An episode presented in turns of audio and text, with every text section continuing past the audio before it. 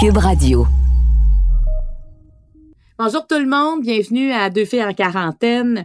Aujourd'hui, je vais parler à des gens vraiment qui ont mis leur créativité de l'avant, mais, mais de façon assez improvisée. Ce qui a fallu qu'ils occupent leur temps, puis vous allez voir comment ce qu'ils font, ça devient intéressant. Ils partagent aux autres. Mais en début d'émission, euh, comme à notre habitude, on va aller à l'extérieur. On s'en va à New York parler à une journaliste québécoise qui habite là-bas. Ça commence maintenant.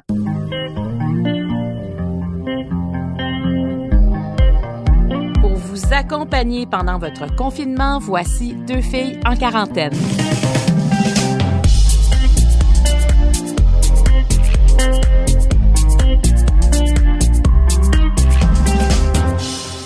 Toujours le fun euh, d'aller euh, voir comment ça se passe ailleurs parce que c'est tellement unique ce qu'on vit parce que c'est, je pense, c'est la première fois qu'on vit ce, un drame, mais tout le monde en même temps, presque de la même façon.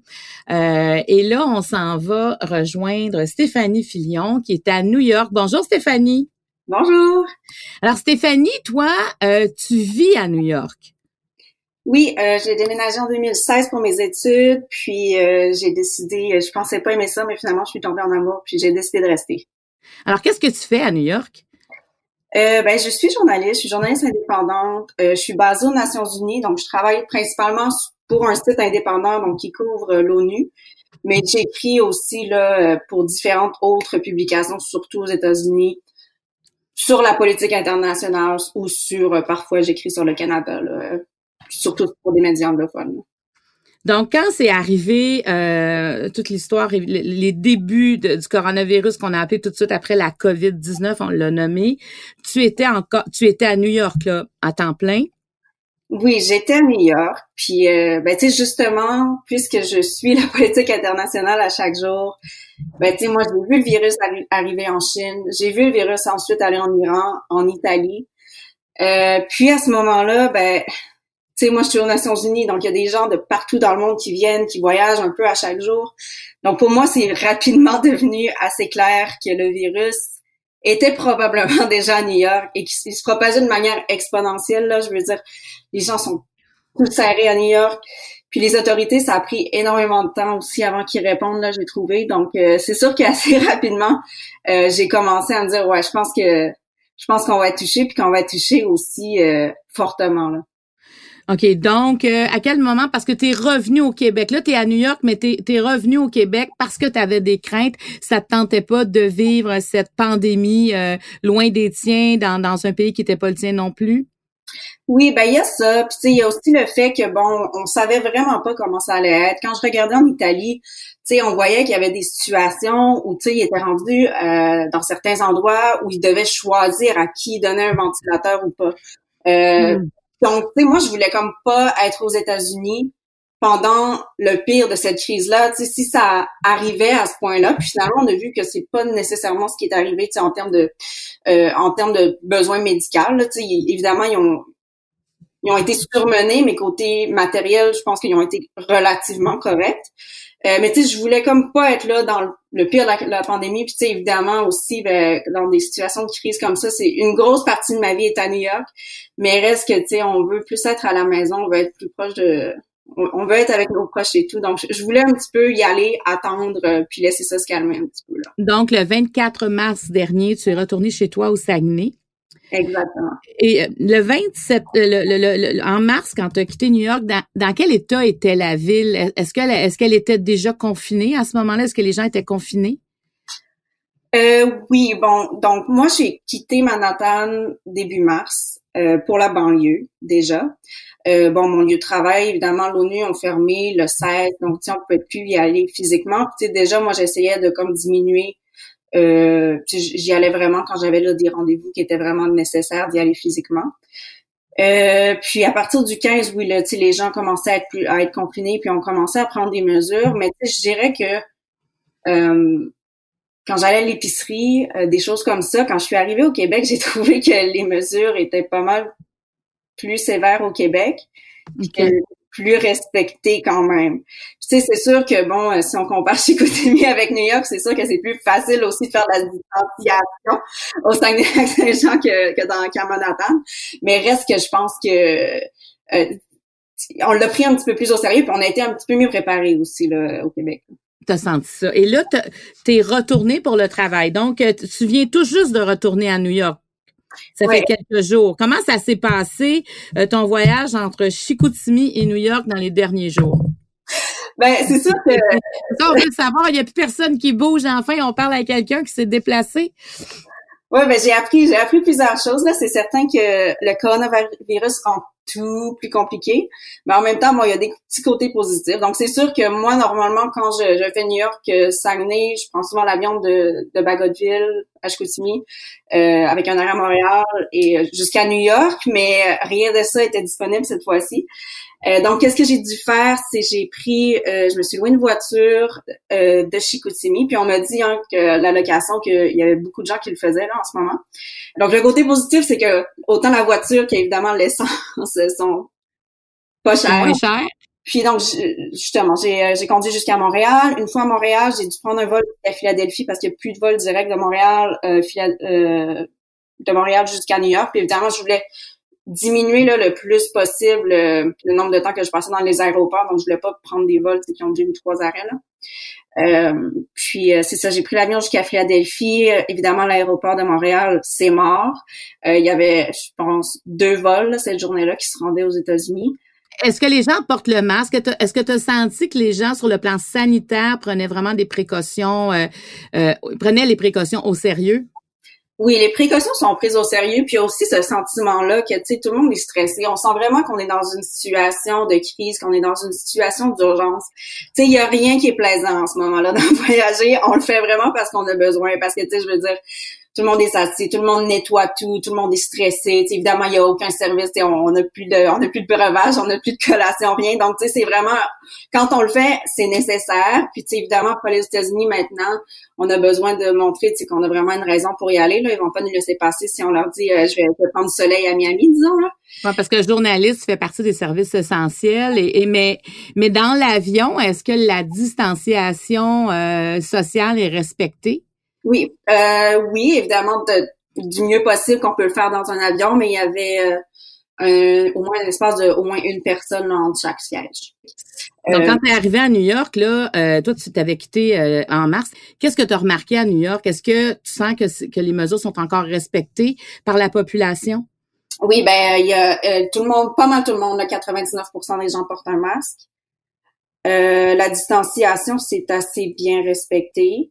Euh, côté de l'ambiance, euh, ben, moi, ce qui m'a le plus marqué, puis je pense que vous l'avez sûrement entendu souvent, c'est qu'évidemment, quand, quand je me suis réveillée le matin, j'entendais les oiseaux. Là, c'est vraiment, à New York, ça arrive jamais. on entend juste les klaxons les voitures normalement. Euh, ceci dit, la ville est, la ville est, calme, mais c'est pas non plus une ville fantôme. Là, ça reste quand même New York. Puis euh, il y avait quand même des gens, mais j'ai trouvé que ça avait juste l'air au fond, au final, d'une ville normale. C'était propre. euh, il y avait quelques gens dans la rue, mais c'était pas, on se bousculait pas et tout comme à l'habitude. Mais euh, c'est ça, je pense que les gens aussi recommencent à sortir parce qu'évidemment les appartements sont petits et ils ont comme besoin. Mais le port du masque, moi, ce qui me marque, tu me dis que presque tout le monde a le masque à New York, ceux qui sortent. À ce que j'ai, à ce que j'ai pu voir, oui. Parce qu'il faut dire que New York est une des villes les plus touchées des États-Unis. Oui, ben c'est la ville la plus touchée. Puis je veux dire, c'est pratiquement l'épicentre dans le monde en ce moment, New York. Euh, donc, c'est, je veux dire, on voit que les mesures de distanciation ont fonctionné parce que le nombre d'hospitalisations puis euh, le nombre de personnes qui sont décédées sont en baisse. Euh, mais reste, la situation est quand même assez critique à New York. Alors là, il faut que tu sois prudente. J'imagine, est-ce que ta famille est inquiète que tu habites à New York? Euh, ma famille me sent en sécurité. Je pense qu'ils me font confiance. C'est sûr que c'est sûr qu'il aurait peut-être préféré que je reste un petit peu plus longtemps. Mais en même temps, j'ai vraiment j'ai fait attention, j'ai fait toutes les vérifications. Puis tu sais, je suis je suis repartie quand même en banlieue là. Je suis pas restée à Manhattan parce que c'est j'aime mieux avoir de l'espace puis évidemment justement Manhattan ça va prendre du temps moi je sais que l'ONU par exemple euh, mon milieu de travail physiquement euh, ça ça arrivera pas euh, avant juillet. évidemment qu'à New York, euh, je dirais qu'au Québec, c'est Montréal l'épicentre. Là, tu es dans l'épicentre américain, c'est pas peu dire. Sois prudente, en tout cas, tu sembles l'être. Puis c'était un plaisir de te parler euh, aujourd'hui. Merci beaucoup. Merci beaucoup, Stéphanie. Bye bye.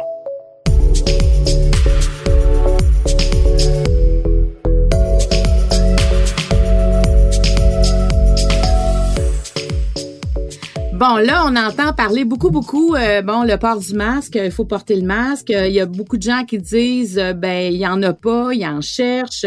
Maintenant aussi, on appelle ça maintenant un couvre-visage. En tout cas, aujourd'hui, on, va on appelle ça encore un masque pour ce balado-là. Et là, ben, je vais peut-être vous donner une piste pour en trouver si vous en trouvez pas euh, dans tous les lieux que vous avez fait. Tous les lieux, c'est peut-être un ou deux, comme il n'y a pas grand-chose d'ouvert. Vous le connaissez, c'est un designer. Et là, il a décidé décidé de designer des masques. Et, là, qu'est-ce qu'on entend quand je vais arrêter de parler? On entend quelque chose, Marie-Claude, qui travaille très, très fort présentement. Ah, bonjour, Jean-Héroldi, on l'entend, ta, ta machine à coudre. Exactement. hey, dis-moi comment comment t'es venue cette idée-là de dire bon ben je vais je vais porter main forte à, ma communauté puis je vais faire des masques? Moi sincèrement Marie-Claude quand euh, mon contrat s'est terminé avec l'aubainerie j'avais dit adieu à la mode. Et euh, je suis allé à l'école toute l'automne en immobilier pour devenir courtier immobilier.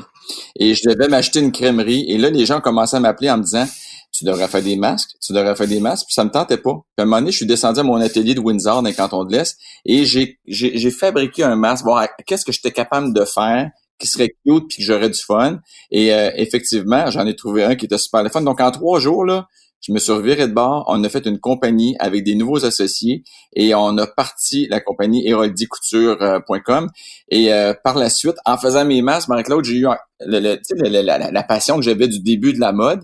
Et là, j'ai décidé, j'ai dit, sais-tu quoi? Ça marche, mes masques en ligne. Donc, je repars mes collections. Et là, hier, je faisais ma collection de Noël parce que j'étais à la dernière minute. Donc, je me relance dans la mode euh, à plein, mais maintenant avec une boutique en ligne, euh, que j'aurai mes collections pour femmes et pour enfants. Donc, c'est tout un revirement pour moi de carrière. Ben, voyons donc. Attends, là, ça va vite ton affaire. est-ce que tu l'as eu, ton diplôme de courtier immobilier? As-tu eu le temps de finir ton cours? Il me reste qu'à finir l'examen final qui devait se faire le 6 et 7 avril, qui a été remis. Mais là, je vais le remettre au mois de septembre parce que je pense que j'ai pas mal de couture à faire avant d'aller euh, retourner ça. Mais ça m'intéresse encore parce que l'immobilier, la déco, la réno m'a toujours intéressé et euh, je veux le terminer. Puis un n'empêche pas l'autre. Puis euh, tu voulais t'acheter une crèmerie? Oui, mais ça, c'est encore dans les plans. Est-ce que tu vas bien?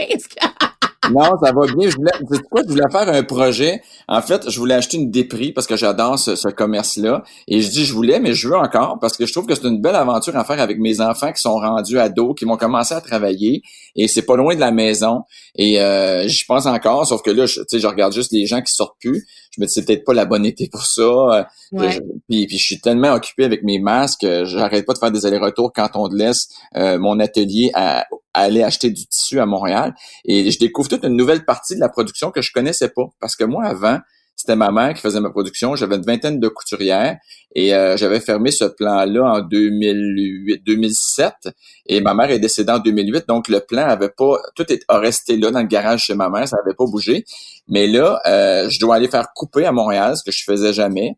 Euh, de me trouver des, des, des, couturières aussi, des plans de couture. Si vous écoutez, là, puis vous avez un plan de couture prendre, prêt à prendre des masques Héroldi, on vous demande pas de les faire pour rien, on paye un bon prix pour nos masques, mais c'est très, très difficile à trouver. Et euh, fait que je travaille, c'est vraiment un, nouveau.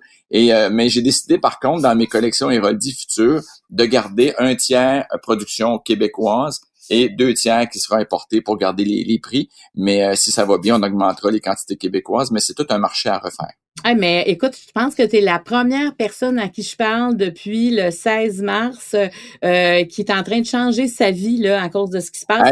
Mais positivement. Ben je sais, écoute Marie-Claude, je, je, cours comme un fou puisque je me suis dit je devrais faire un, un docu-réalité sur ça parce que c'est tellement drôle ma vie présentement et le revirement est tellement euh, spectaculaire et c'est grâce c'est c'est bête à dire mais c'est grâce à ce qui arrive mais la vie c'est comme ça. ça puis moi ça faisait une couple d'années après la, la, fin de Aubainerie qui ont pris la décision de prendre une autre avenue quand mes collections se vendaient super bien je me disais tout le temps je pourrais les vendre ailleurs mais comment faire?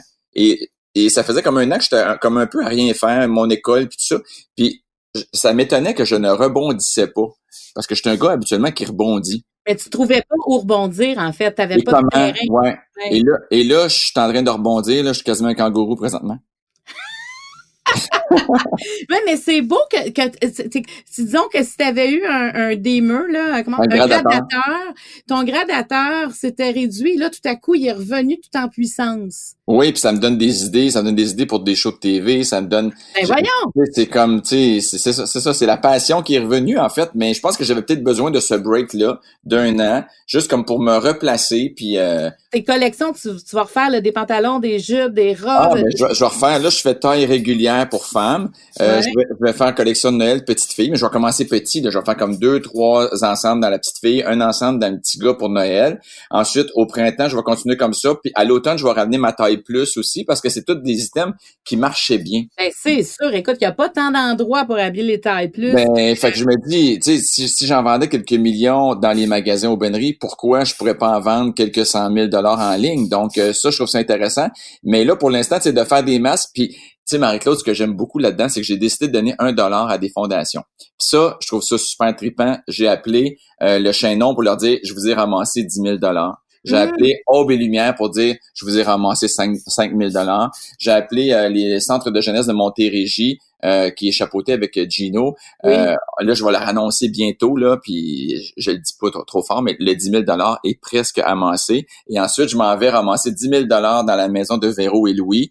Euh, donc, moi, j'ai envie de te dire, si ça te tente à un moment donné, tu peux le faire pour les auberges du cœur, parce que je vais dire, on arrache beaucoup. Ben, hein. Tu vois, Marie-Claude, quand Véro et Louis seront passés avec leurs 10 000, si ça continue comme ça, il n'y aura aucun problème, ça va me faire plaisir. Ah, merci, parce que c'est ça, les auberges. Écoute, tu sais, les jeunes doivent être confinés plus longtemps. Ils nous manque de sous, il nous manque de produits sanitaires. Il y en a 30 à travers le Québec. Puis tu sais, on, on cherche, puis on cherche. Il y en a qui donnent. Euh, on a, on a eu des sous d'une fondation. Euh, la fondation Chopin Pélado a donné 100 000 dollars, mais tu sais, il manque 500 000. Écoute, c'est quelque chose. Fait que des fondations, ce que tu fais là, ça change la vie de. Ben, et, c'est pour ça que j'ai décidé de le faire un petit peu à chaque fondation plutôt que de donner un gros montant à une, parce qu'il y a tellement de monde qui en ont ah. besoin. Et tu sais, pour te dire à quel point j'étais tranquille et que j'avais du temps disponible avant, je m'étais inscrit sur jebénévole.ca et euh, mais j'ai jamais eu d'appel. J'ai eu, j'ai eu la semaine passée un courriel qui m'a dit oui, on aurait besoin à telle place, mais là, sincèrement, j'ai plus le temps.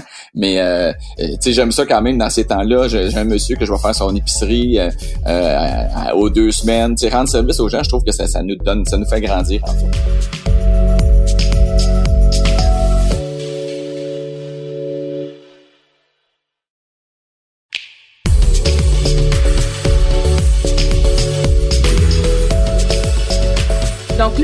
Tu as décidé de donner à des causes. Mais tout d'abord, là, euh, moi, ce que ce que j'en reviens pas, là, c'est la rapidité de tout. Parce que je suis allée voir ton site, le couture.com et écoute, ton site, ton site transactionnel semble facile. On voit que tu es en rupture de stock déjà pour plusieurs, euh, je dirais pas modèles, mais en fait, euh, ouais, c'est ça, plusieurs tissus là. Hein, t'as, comme, euh, t'as combien de modèles de masques? Ah, Écoute, j'ai un modèle qui, qui est notre modèle designer que je fais en, en, tissus différents et quand les tissus sont épuisés, il y a des nouveaux tissus qui arrivent. Là, je, je ralentis un peu cette offre là de ce masque, le premier masque, parce que je suis en pénurie d'élastique présentement et même si on en fabrique à Montréal, c'est rendu la mafia de l'élastique. Sincèrement, là, les gens euh, achètent des élastiques pas chers, nous les revendent comme 100 fois le prix. Et ça, c'est quand on peut en avoir. Euh, mais je, je, sors en ligne ce matin. D'ailleurs, je pense que ce matin à 10 heures, il y a un nouveau modèle qui va sortir qui s'appelle Prêt à porter, qui est fait également entièrement au Québec et euh, qui est d'ailleurs un, un, petit peu moins cher, mais dans le style, c'est pas le même style que l'autre, c'est pas la même affaire, c'est pas le, même travail, mais euh, celui-là sera sera disponible rapidement, c'est-à-dire en dedans de 14 jours, on va pouvoir livrer parce que les autres, on est plus rendu, là, ceux qui commandent ce matin dans, dans le designer, on est rendu à 30-40 jours d'avis. Oh! Parce Donc, que, tes ventes sont incroyables. ah, c'est incroyable. Puis il y a les ventes en ligne comme ça, mais il y a aussi le corporatif qui, qui est énorme qui, euh, qui peuvent acheter à coût de, de, de 30, 40 000 masques. Donc, euh, il faut être capable de pallier à ça. Euh, puis, on s'entend que c'est un masque artisanal, hein, c'est un couvre-visage. Quand même, c'est, c'est non, c'est tout, c'est toute une business, sincèrement là. Pour la couture, je pense au Québec, ça va être bon parce que les manufactures se sentent, se sentent importantes en ce moment ici, sont tous occupés. Et je pense que les gens vont être plus conscients aussi parce que c'est pas un métier qui était si valorisé la couture dans les ateliers. Ah oui, alors que là, c'est essentiel. Hein? Et, là, tes masques, j'ai vu que tu avais des grandeurs. Vas-tu garder ça aussi? Oui, j'ai la grandeur. Tu sais, moi, small, c'est euh, comme ben, enfant. C'est-à-dire, c'est, c'est 7 ans et en montant, ado. Ou une femme avec un petit visage, ça, va faire avec le small. Medium, habituellement, c'est visage normal de, femme et le large pour homme ou un visage qui est un petit peu plus rond. Euh, ça fait bien. Puis moi, j'ai fait ben, des élastiques. J'ai le choix. Soit vous avez l'élastique en arrière des oreilles parce qu'il y en a qui priorisent ça. Mais moi, j'aime beaucoup l'élastique en arrière de la tête, c'est-à-dire un élastique qui passe dans le cou et un autre en arrière de la tête. On le sent moins et c'est moins fatigant. Et si on a parlé au téléphone, on peut le descendre euh, en faisant attention naturellement, mais on a plus accès à, à la parole que d'être caché en arrière du masque. Puis là, tu fais-tu des tests avec tes tissus, euh, voir euh, combien de particules passent? non, ça, c'est pour ça que je vous dis que c'est vraiment artisanal, mais par contre, je choisis un tissu qui est tissé serré. J'ai un entoilage que je viens coller à l'intérieur de mon masque aussi, qui a un effet de feutre, et la doublure est un polycoton. Euh, donc, euh, ça aussi, c'est tissé assez serré. Donc, ça fait quand même un trois épaisseurs dans le cas du designer. Et dans le cas du, euh, du prêt-à-porter, là, celui que je vais sortir ce matin, c'est un polyspandex. Donc, lui, il y a du lycra à l'intérieur. Il est très confortable. Et lui, c'est un deux épaisseurs, mais quand même... tu sais, en même temps, je comprends qu'il faut qu'il soit très, très opaque et qu'il n'y ait rien qui passe, mais il faut aussi être capable de respirer. Parce qu'il faut se dire une chose. Si on est inconfortable dans ce fameux masque-là qui protège à 100% peut-être qu'on va le laisser à 100% sur le siège euh, du passager parce qu'on sera pas bien avec. Je sais pas si vous avez déjà passé un bout de temps avec un N95 dans le visage. C'est pas drôle. Non, non, puis les médecins le disent, tu je veux dire, c'est quelque chose euh, qu'ils font parce qu'ils sont obligés. Parce que tu as raison. Euh, tu vois, moi, j'en ai essayé un masque l'autre fois, puis j'avais j'avais trop de misère à respirer. Parce que j'essaie de le lever un peu pour prendre de temps en temps de l'air. Fait que c'est pas. C'est ça. C'est ça. C'est pas bien, là. C'est comme des vêtements. Hein. Si t'es pas confortable d'une paire de jeans, t'apporteras pas. Tu vas porter celui qui est confortable. Le masque, c'est la même, même, même affaire. Fait que la, la version, c'est parce qu'il y en a d'autres qui vont dire, OK, il y a une couture en plein milieu. Ben ça, ils disent que c'est moins bon parce que des gouttelettes peuvent passer. Mais il y a encore tes trois épaisseurs. Et l'effet d'avoir cette couture-là, ça te donne un espace à l'intérieur pour respirer puis pour bouger. Et ben ça, tandis que d'avoir le masque qui est effoiré au visage, euh, sans couture, c'est un peu plus difficile de, de, de, de fonctionner avec ça. Ben oui, puis sont lavables, là, sont réutilisables. Ah, sont lavables. Même moi, j'ai fait des tests lavables, euh, laveuses sécheuses, mais je, je, je, je dis aux gens, lavez-le, laissez-le sécher à plat, puis à la limite, repassez-le avec un fer bien chaud, ça va être parfait. Et la raison, c'est que l'élastique à la sécheuse, ben, peut, euh, peut se maganer beaucoup plus rapidement. Puis combien tu vends ça, tes masques? Je vends, moi, je vends 13,99 euh, le, le, le, masque qui est designer. Et euh, je vends, euh, je vends, à corpo, c'est 16,99, mais avec un logo brandé au nom de la compagnie. Naturellement, c'est négociable, tout, dépend de, la quantité qu'on achète. Et celui que je chante ce matin, euh, j'ai un prix de lancement à 10,99 pour ce masque-là, mais le prix régulier est 11,99. En tout cas, ça fait du bien de te parler, Jean Héroldi. Ben moi, je m'ennuie de toi, Marie-Claude. En plus, je t'ai pas vu cette année. Ben non, ouais, c'est bien. Il va falloir qu'on se voit au mois de septembre. Il va falloir qu'on fasse quelque chose. Mais, mais c'est parce que ce que j'aime, c'est que, tu sais, il y a, y a, plein de gens présentement qui, qui se demandent euh, comment ils vont rebondir. C'est ceux qui ont perdu leur emploi, ceux qui regardent leur, leur compte de banque et sont, sont dans le rouge. Puis toi, comme t'as rebondi, puis puis on je, je sens même dans ta voix qu'il y a une énergie que il me semble ça fait longtemps que j'ai pas entendu. En fait, moi je vivais la Covid quasiment avant qu'elle arrive dans le sens dans, dans mon euh, dans mon énergie puis dans mon dans dans, dans mon dans mon moral en fait. Mais euh, là ça a complètement changé puis je, me lève à 6 heures le matin, je me couche à 2 heures du matin. Alors, ça va bien. Hey, wow! Puis quand on va vouloir se remonter le moral, on va te rappeler Jean Héroldi. Hey, moi, vous pouvez m'appeler n'importe quand, même dans le milieu de la nuit. Je suis toujours de bonne humeur quand je me réveille.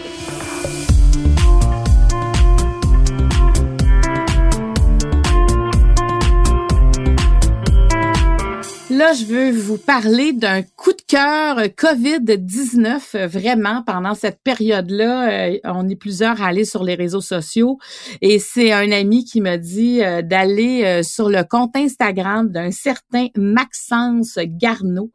Et je, je suis accro, je veux qu'il soit mon ami, je, le, je regarde souvent ce qu'il fait parce qu'il reprend toutes les looks de Céline. Mais là, attends, peut-être qu'on comprend pas ce que ça veut dire. On va y demander. Vous allez voir, c'est drôle. Bonjour, Maxence Garneau. Allô, Marie-Claude. Écoute, c'est contente de te parler. T'es drôle, t'es drôle, t'es drôle. Alors, explique ce que tu fais pendant ton confinement euh, sur Instagram, entre autres. Ben, écoute, euh, c'est assez simple. Je prends ce que j'ai à la maison, des rideaux, des draps, euh, tout ce que je trouve, et je recrée les looks de Céline. Ben oui, mais tu, mais parce que on sait que Céline depuis quel, depuis quelques années, c'est vraiment quand même, même si tu retournes dans le passé, mais elle a eu des looks très extravagants. Puis là, tu as décidé de peu importe le look, c'était un défi que tu te lançais, fallait que tu, tu recrées ce look-là. Peu importe le look, peu importe l'année, il n'y a pas un défi euh, que j'ai pas envie de relever dans cette euh, dans cette euh, quarantaine là. J'en profite pour pour voyager dans le temps puis passer plein d'époques de style de Céline.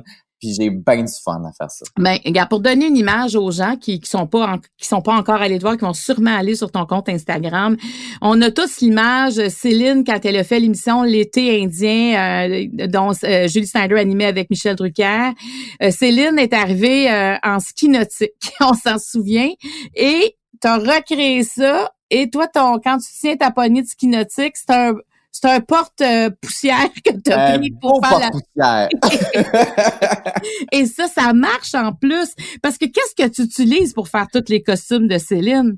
Ben moi j'habite tout seul, hein, dans un trois et demi à Montréal, fait que c'est vraiment tout ce que j'ai dans mon appartement. Là, il y a, y a, y a rien d'autre. C'est ce que c'est vraiment ce que j'ai chez moi. Fait que tu sais, le porte-poussière là pour faire le, guidon de ski nautique, j'ai, je savais pas si j'allais faire être capable de faire la, la poignée de ski nautique. Puis j'ai juste ouvert mon garde-robe, j'ai vu le porte-poussière, je me suis dit bon, ben j'ai mon guidon de ski nautique. On dirait que je le voyais tout de suite. Fait que c'est c'est vraiment euh, comme le, le maillot à Céline, euh, c'était beau latex noir. Moi, j'ai utilisé un sac de poubelle.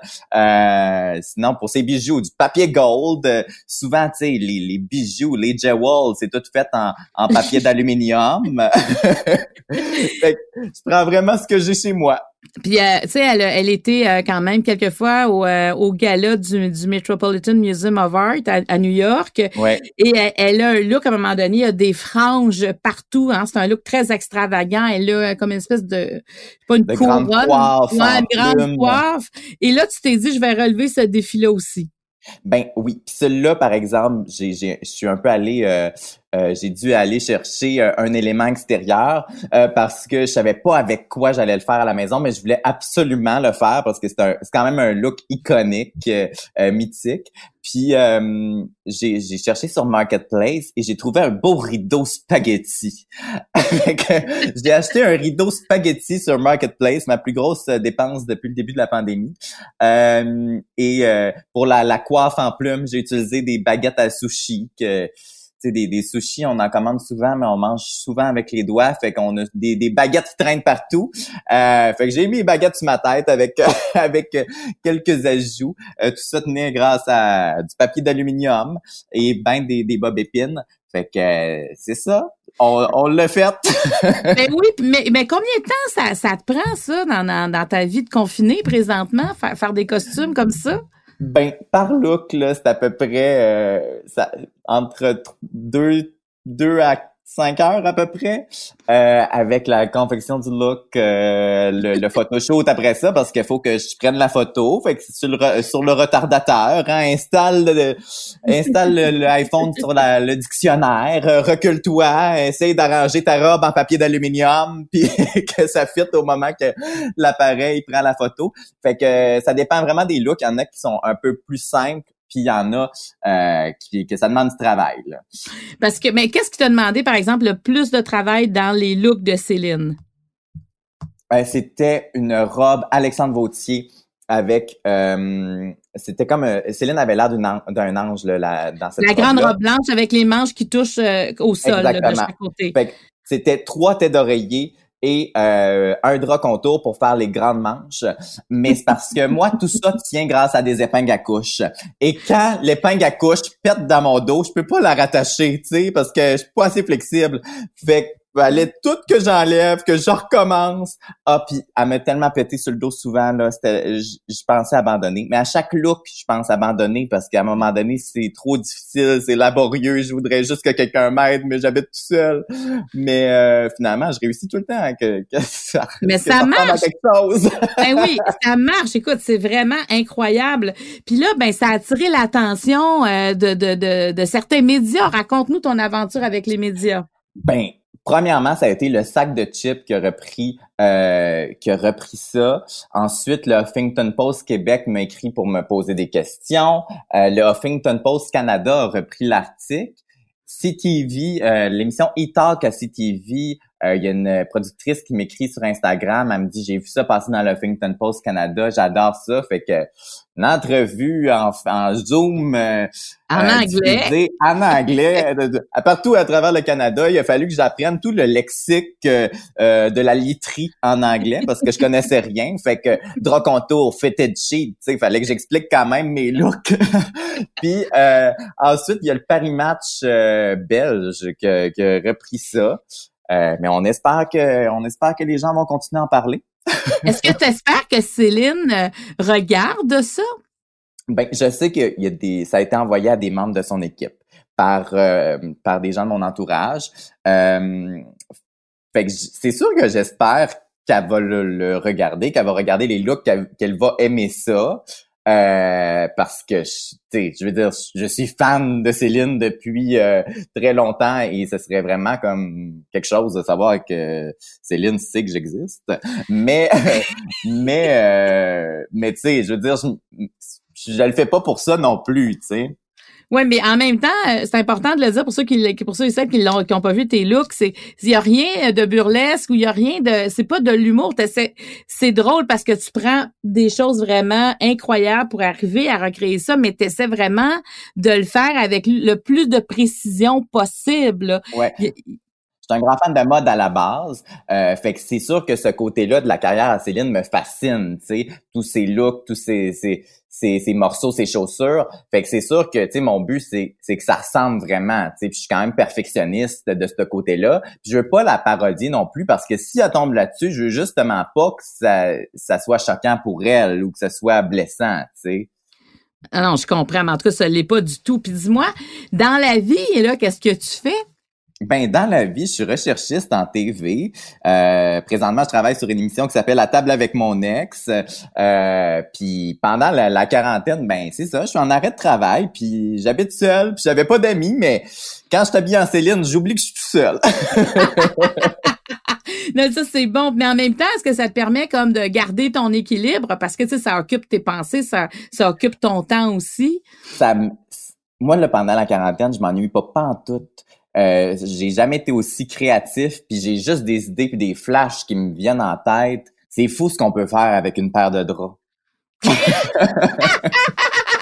que tout, quand tu regardes ton appartement, tout est un potentiel. Là. Mais je me promène dans la rue. L'autre fois, je vois des petites bottes euh, qui étaient comme, tu sais, des bottes abandonnées dans la rue. Puis j'étais comme, mon Dieu, on dirait les, les petites bottes que Céline a sur cette photo-là. Puis j'étais comme, je les prends-tu ou je les prends pas, tu sais? J'avais quasiment le goût de les prendre, mais des vieilles bottes abandonnées, on sait pas si c'est... Ouais, quand même, tu fasses attention un peu, là. mais je vois, je vois du Céline partout en ce moment. Tout pour, pourrait être la base d'un look. Et t'as quel âge, Maxence? J'ai 23 ans. Donc, Céline est entrée dans ta vie, t'avais quel âge? J'avais euh, 10 ans à peu près. C'est quand j'ai entendu Taken Chances à la radio pour la première fois parce que euh, dans ma famille, on n'écoutait pas vraiment la musique populaire ou euh, de Céline. Ça fait ça fait 13 ans que je suis un fervent fan de Céline et euh, que c'est une fascination, une passion pour moi. En tout cas, je trouve que tu, lui rends un bel hommage. C'est bien fait. Euh, c'est drôle. Moi, là, je, puis en plus, parce que tu as, mis les photos, mais tu, tu nous parles aussi. Tu as fait des petites vidéos, comment tu as construit le look. Et, et ça, c'est drôle, comment tu le fais aussi. Donc, tu as un côté euh, humoriste, un côté designer, tu as beaucoup de créativité, puis tu es le fan de Céline. On voit tout ça à travers tes capsules. Ben écoute, je suis bien content que, que, que les gens reconnaissent ça, mais j'ai beaucoup de plaisir, puis je, suis content aussi que les gens aient embarqué dans ce trip-là parce que je pensais vraiment pas que ça, ça allait prendre cette ampleur-là là, au départ. Ben, en tout cas, bravo. Fait que je rappelle ton nom, Maxence Garneau. C'est le nom de ton compte euh, sur Instagram. C'est quoi ton dernière question? C'est quoi ton prochain look? Euh, là, prochainement, je publie euh, son look Grammys en 1994. Euh, c'est un look euh, improbable pour une fille de 26 ans. Je vais dire, je vais dire ça. Ah, je pense. C'est-tu avec la petite voilette, c'est celui-là? Oui, Ou avec la petite voilette, là. La petite voilette. Oui, oui, la petite voilette. Elle a l'air d'une, d'une vraie madame pour une, ah. euh, une fille qui n'avait pas encore 26 ans. Va-tu faire son look, euh, euh, je me souviens plus c'était à quel événement où elle avait, là, tu sais, euh, c'est très, très, une manche très, très bouffante, là. Tu t'en souviens de ça, là? C'était, elle était toute habillée en blanc, puis elle avait vraiment, là, tu sais, une, c'était démesuré ah, d'un côté. Au, Bill, au, Billboard Music Award. Oui, exactement. Elle, avait l'air d'un ange, puis pour les 20 ans de, de My Heart Will Go On. Ça s'en vient. Ça s'en vient, c'était Moi, je le vois, ce look-là, je le trouve écœurant, ce look-là. Je le trouvais magnifique. Alors, je, te lance ce défi-là, Maxence. Je te le prêter pour le prochain gala artiste. Ah oui, moi, ça va. Comme un gars, je vais passer incognito. Hey, merci beaucoup, Maxence Garneau. Salut. Merci, Marie-Claude. hey, merci. Si vous avez des questions, des commentaires euh, suite à ce balado, vous pouvez nous écrire à studio à commercial cube.radio ou sur ma page fan, Marie-Claude Barrette, message privé. Eh bien, merci tout le monde. Bye